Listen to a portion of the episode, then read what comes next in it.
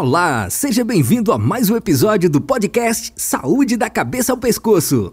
Aqui você vai ouvir muita informação prática, descomplicada e acessível sobre como se prevenir e tratar dos diversos tipos de doença da cabeça e do pescoço. Quem compartilhará esse conhecimento conosco será o Dr. Francisco Amorim. Especialista de referência na área, ele é médico cirurgião de cabeça e pescoço e diretor do Instituto da Tireoide e Laringe, em Goiânia. Fique com a gente, mantenha-se informado. Informação é saúde. Escuta essa, pessoal. Meu nome é Francisco Amorim e esse é o podcast Saúde da Cabeça ao Pescoço. E aqui eu vou te falar sobre as principais enfermidades, problemas que podem cometer essa parte do nosso corpo. Hoje nós vamos falar sobre uma das principais queixas dos nossos pacientes e também uma dúvida frequente nas nossas mídias sociais, que é a dor de garganta. Dor de garganta pode ter várias causas. Uma dor de garganta, pessoal, geralmente ela resulta de um processo infeccioso ou um processo inflamatório. A irritação, a ardência, tosse, dor que geralmente pior engolir são indicativos desse problema. Nessa situação, o paciente refere dificuldade para engolir inclusive os alimentos sólidos ou líquidos, os alimentos do dia a dia. Costumam relatar também uma sensação de garganta arranhada. Pode ter mau hálito, principalmente nos casos das amidalites com pus, que é um indicativo de infecção bacteriana. E febre, muitas vezes ela pode também estar associado a esses outros sintomas. Esses são os principais sintomas que podem estar associados à dor de garganta. De um modo geral, pessoal, a causa mais frequente de uma dor de garganta é uma infecção viral. As chamadas e conhecidas gripes ou resfriados comuns, que frequentemente somos acometidos. Quando estamos diante de um processo inflamatório, a dor de garganta pode ser indicativo de uma amidalite, ou seja, inflamação das amígdalas, ou uma faringite, inflamação da faringe, ou associação das duas, que se chama faringoamidalite. Esse tipo de inflamação pode afetar ou não a laringe, levando a um quadro de laringite, que é a inflamação da laringe. E nesse último caso, o paciente costuma apresentar rouquidão e, nos casos mais severos e graves, falta de ar. Geralmente, pessoal, as chamadas dores de garganta se manifestam de maneira rápida, podendo durar alguns dias quando não bem tratadas. Uma pergunta muito frequente que os nossos ouvintes nos encaminham é: Doutor, beber gelado pode causar dor de garganta? Pessoal, isso depende do quão grande é a variação de temperatura. O choque térmico pode sim irritar a região da garganta, mas isso não é um fator de risco relevante. Outra situação que muitas vezes chega ao nosso consultório são de pessoas ou mesmo de profissionais da voz, como cantores, professores, profissionais do telemarketing, que abusam da sua voz, como falar ou cantar por um tempo excessivo, sem os devidos cuidados de usar a sua voz de uma maneira é, moderada, com um tom de voz confortável e fazer uma boa hidratação.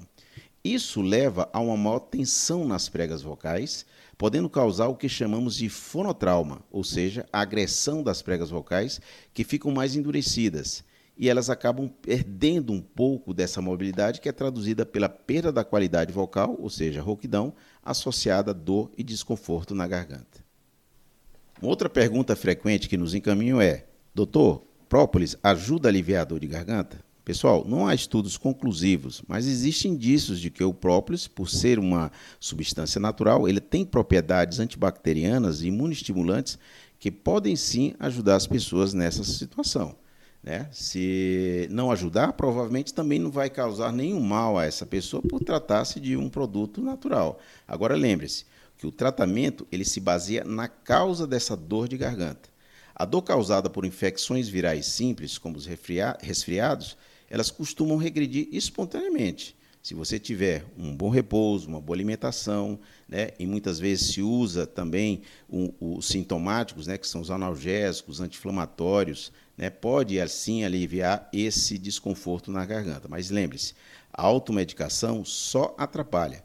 Quando presente os sintomas de dor de garganta que não melhora, passado alguns dias, associados a alguns quadros febris, né, devemos sim procurar um médico para se fazer o diagnóstico, principalmente quando estamos diante de uma infecção bacteriana, porque nesse caso deverá ser prescrito um antibiótico adequado, logicamente pelo médico, de acordo com o caso clínico em questão. Outra situação que nos leva a pensar da gravidade da dor de garganta é o inchaço visível no pescoço, com aquele vermelhão bem evidente. você pode perceber claramente que existe uma simetria nesse pescoço, ou no rosto ou face dessa pessoa que está acometida com esse problema. Né? Geralmente, isso é um indicativo de um processo infeccioso e que deve ser procurado o médico o mais breve possível. Pessoas com dor intensa na garganta, com dificuldade de abrir a boca, que é o que chamamos de trismo, isso também são dados que devem nos alertar para um quadro mais grave, sem contar que dor na musculatura do pescoço e outros sintomas como febre alta, fadiga extrema ou tosse produtiva, procure o seu médico o mais rápido possível. Existe alguma relação entre dor de garganta e câncer de cabeça e pescoço? Sim, pessoal. Isso é, é um, um dos sintomas que podem ocorrer principalmente quando esse paciente desenvolve um câncer de cabeça e pescoço na região posterior da língua, que a gente chama de orofaringe. Né? Ele começa a sentir dor porque aquela musculatura está comprometida. Então, toda vez que ele tiver, fizer o ato da, da mastigação e da deglutição, ele vai ter esse desconforto. Tumores também de hipofaringe costumam gerar também esse tipo de sintomas. Então, a dica: em caso de dor de garganta excessiva, que não melhoram com os tratamentos iniciais e que há o surgimento de caroços no pescoço e dificuldade para engolir, procure o seu médico imediatamente. Quem tem dor de garganta frequente tem mais probabilidade de câncer de cabeça e pescoço? É outra pergunta que nos chega aqui hoje. Pessoal, dor de garganta frequente, ela geralmente está associada aos processos inflamatórios e infecciosos, como eu falei anteriormente para vocês, e menos frequentemente associados ao caso de câncer. Aí, nessa situação, nós temos que ver se esse paciente é um paciente que consome bebida alcoólica excessiva, faz uso de tabaco, cigarros ou esses mesmos cigarros eletrônicos que hoje em dia está muito na moda, né? Esse sim tem maior probabilidade de desenvolver um tipo de câncer de cabeça e pescoço. Agora, lembrar que em inúmeras situações a dor de garganta pode estar atrelado a um refluxo gastroesofágico, ela pode estar atrelado a um processo inflamatório e não necessariamente a um câncer de cabeça e pescoço. Criança com dor de garganta. É sinal de câncer? Essa é uma outra pergunta que nos chega aqui hoje. Pessoal, criança é, e dor de garganta, ela geralmente está associado mais ao processo inflamatório ou infeccioso. Como criança, subentende-se que não tem os principais fatores de risco de câncer de cabeça e pescoço, que é o uso de bebida alcoólica e cigarro, então dificilmente, dificilmente, uma dor de garganta constante em crianças poderá ser um câncer. O que nos leva a atenção a algum quadro de neoplasia em criança estão mais relacionados ao quadro de falta de ar do que propriamente dor de garganta. Geralmente, nas crianças, essa queixa se deve a um processo inflamatório ou um processo infeccioso. Por que, que a dor de garganta acontece mais pela manhã? Essa é uma outra pergunta do nosso ouvinte. Pessoal, geralmente essas dores pela manhã se deve aos respiradores bucais. São aquelas pessoas que dormem respirando pela boca. E ao longo da noite, nessa situação, elas acabam ressecando demais a mucosa. Porque a função do nosso nariz é exatamente umidificar esse ar, fazer com que o ar que chega ao pulmão, ele seja um ar umidificado. Quando você respira pela boca, você tira essa função do nariz, resseca a mucosa da boca, a mucosa da garganta, né, da orofaringe, e ao acordar ele realmente vai sentir esse desconforto.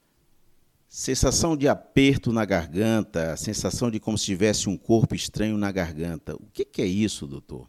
É outra pergunta do nosso ouvinte.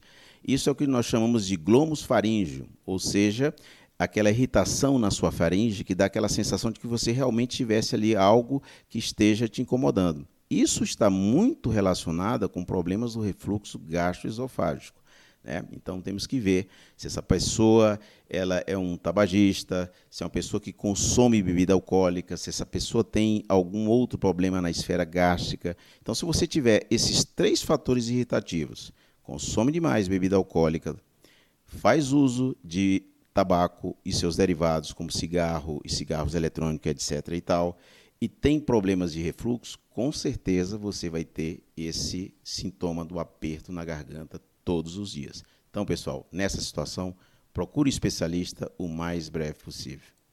E para finalizar o nosso podcast de hoje, a última pergunta da nossa ouvinte: Quais os sintomas do câncer na garganta? Pessoal, isso vai depender do sítio desse tumor, ou seja, da localização do tumor primário na garganta, que pode ser representado pela orofaringe, pela hipofaringe, pela laringe, pela própria tireoide. Ou seja, é, de acordo com a localização desse tumor, você vai ter um sintoma. Mas, de um modo geral, vamos supor que seja um câncer de orofaringe, esse paciente ele vai ter uma dificuldade de deglutição, uma dor de deglutição, em casos avançados, uma alteração na sua qualidade vocal, da sua voz, ou seja, como se tivesse uma batata quente na boca. Né? Se é um câncer de laringe, ele começa tendo sintomas iniciais da rouquidão, e nos casos mais avançados, falta de ar. Câncer de hipofaringe, que é onde realmente o, os alimentos passam até chegar no, no esôfago e, consequentemente, no estômago. Ele vai, se ele tem um câncer nessa região, ele vai ter dificuldade para engolir os alimentos sólidos e, em casos avançados, até mesmo os alimentos líquidos. Né? Outro dado que deve ser é, pensado, né, é, e tomado os devidos cuidados é quando há o surgimento de caroços no pescoço, ou seja, os linfonodos cervicais. Né? Então, linfonodos cervicais associado a todos esses sintomas que eu falei anteriormente, é, vale a pena você procurar o seu profissional o mais rápido possível. Pessoal, é sempre um prazer estar aqui com vocês, respondendo e tirando as dúvidas de vocês. Aliás, qualquer dúvida ou questionamento, é só entrar aí na, no nosso site itl.med.br onde nós temos aí alguns artigos, textos que eu escrevo regularmente, ou entrar na nossa mídia social, Instituto Tireoide e Laringe. Nós temos o maior prazer em responder e tirar todas as dúvidas de vocês. Conto com vocês na nossa próximo podcast. Aguarde.